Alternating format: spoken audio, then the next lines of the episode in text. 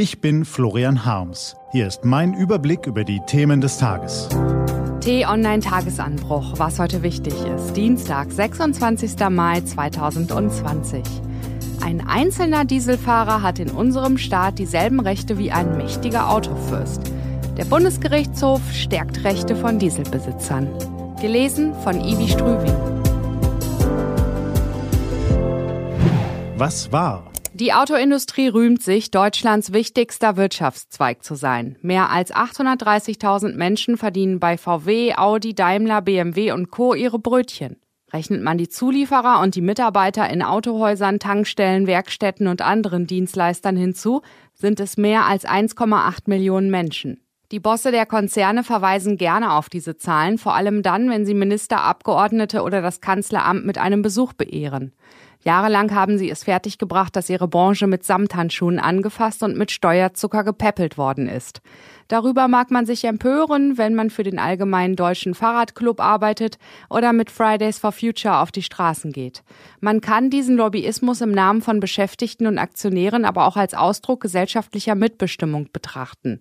Solange die Entscheider im Berliner Regierungsviertel nicht nur einem, sondern unterschiedlichen Einflüsterern ihr Ohr schenken und sich dann ein unabhängiges Urteil bilden, ist Lobbyismus legitim. Sogar anrüchige Wechsel wie jenen des CDU-Politikers Eckhard von Kläden, der unbelastet von moralischen Skrupeln den Staatsministerstuhl im Bundeskanzleramt mit dem Sessel des Daimler-Cheflobbyisten tauschte, hat die deutsche Demokratie verkraftet. Aber Spuren haben all die Besuche und Manöver schon hinterlassen. Die Autoleute genossen ihre wachsende Macht. Wenn ein Winterkorn oder ein Tschetsche von der eigenen Bedeutung schwärmte, war schnell klar, wen die Bosse für die wahren Lenker des Landes hielten. Macht jedoch macht träge und manchmal macht sie auch kriminell. Die deutschen Autofürsten gefielen sich so sehr zwischen ihren glänzenden Karossen, dass sie gar nicht bemerkten, wie die Welt sich veränderte. Wie das gesellschaftliche Umweltbewusstsein wuchs und der Trend zur Nachhaltigkeit entstand, wie die Digitaltechnik vorangaloppierte und wie eine kleine Firma aus Kalifornien mit der Erfindung eines E-Mobils binnen weniger Jahre den Weltmarkt eroberte. Mehr als vier Jahre Entwicklungsvorsprung hat Tesla heute vor VW, Audi und Daimler in den Zyklen der Autoindustrie eine halbe Ewigkeit. Den versuchen sie nun in Wolfsburg, Ingolstadt und Stuttgart mit Milliardeninvestitionen aufzuholen, aber sie tun sich schwer dabei. Das liegt erstens daran, dass es viel schwieriger ist, einen Öltanker bei voller Fahrt umzurüsten, als ein neues Schnellboot zu bauen. Und zweitens daran, dass die deutschen Konzerne bleischwer an ihrer kriminellen Vergangenheit zu tragen haben.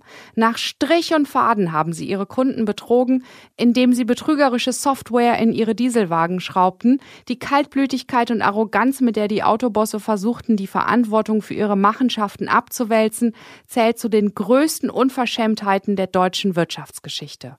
Vor wenigen Tagen kaufte der VW-Konzern seine Chefs mit einer Millionensumme frei. Zeitgleich klingeln die Autolobbyisten im Kanzleramt Sturm, um die geplante Corona-Abwrackprämie auf ihre Spritschluckermodelle auszudehnen. Offenbar mit Erfolg. All das muss man wissen, um das gestrige Urteil des Bundesgerichtshofs einordnen zu können. Seine Bedeutung ist kaum zu überschätzen. Wozu Politiker nicht imstande waren, das haben die Richter geschafft. Sie haben den Autofürsten das Einmaleins des Rechtsstaats vorbuchstabiert und ihnen die Grenzen ihrer Macht aufgezeigt. Millionen Käufer manipulierter Dieselautos haben grundsätzlich Anspruch auf Schadensersatz. Sie können ihre Wagen zurückgeben und den Kaufpreis teilweise zurückverlangen. Das ist das Ergebnis des Karlsruher Urteils. Aber seine Botschaft reicht noch darüber hinaus. Ein einzelner Dieselfahrer und damit potenziell jeder Bürger hat in unserem Staat dieselben Rechte wie ein mächtiger Autofürst. Und wenn seine Ansprüche verletzt werden, dann verhilft ihm die Justiz zu seinem Recht. Was beim ersten Hören selbstverständlich klingt, entpuppt sich beim zweiten als Lobgesang auf unsere Demokratie. In einer Welt, in der rücksichtslose Autokratien ihre Macht ausdehnen und viele multinationale Konzerne sich nicht um ihre gesellschaftliche Verantwortung scheren, hält die deutsche Justiz die Fackel der Rechtsstaatlichkeit und der Bürgerrechte hoch.